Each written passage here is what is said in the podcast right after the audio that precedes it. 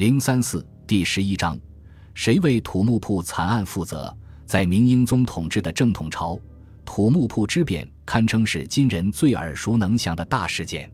明英宗正统十四年七月，瓦剌首领也先兵分三路，悍然发动了对明王朝的全面进攻。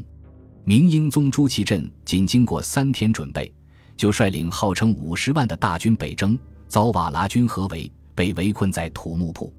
八月十五日，瓦剌发动总攻，一举击破明朝大军，俘虏明英宗朱祁镇，成为明王朝立国以来的奇耻大辱。历代以来，也多为后人所感慨哀叹。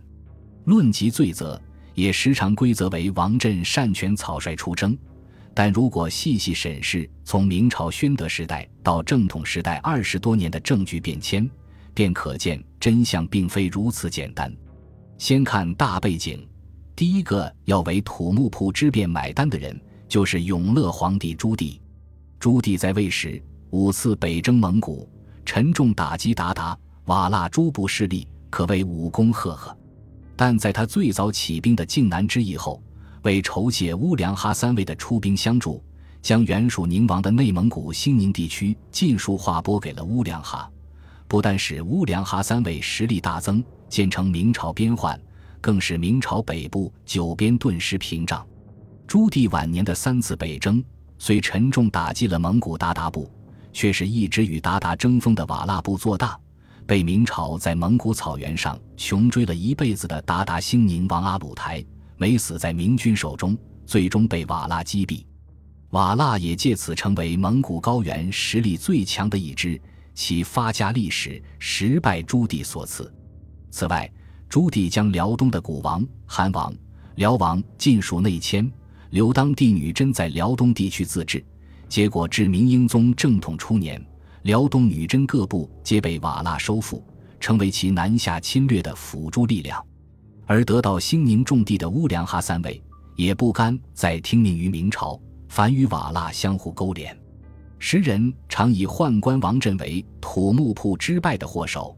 但宦官参政也是从朱棣时代开始。朱祁镇的父亲朱瞻基同样对土木堡之败有不可推卸的责任。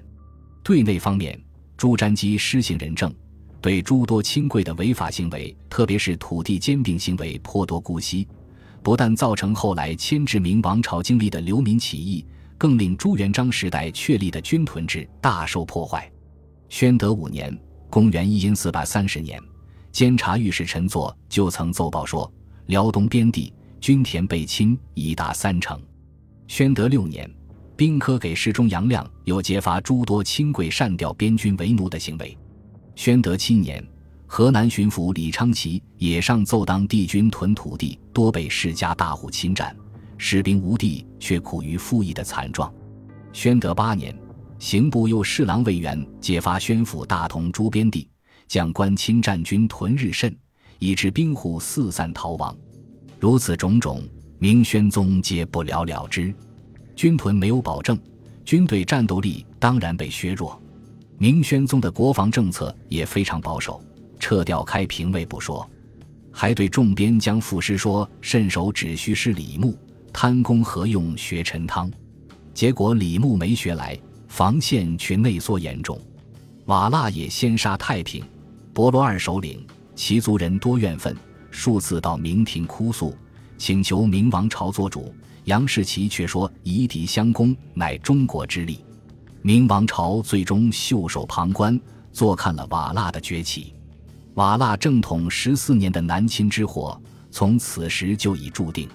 至于再说到土木堡之败的祸首王振，明朝宦官掌握批阅奏折大权的司礼监。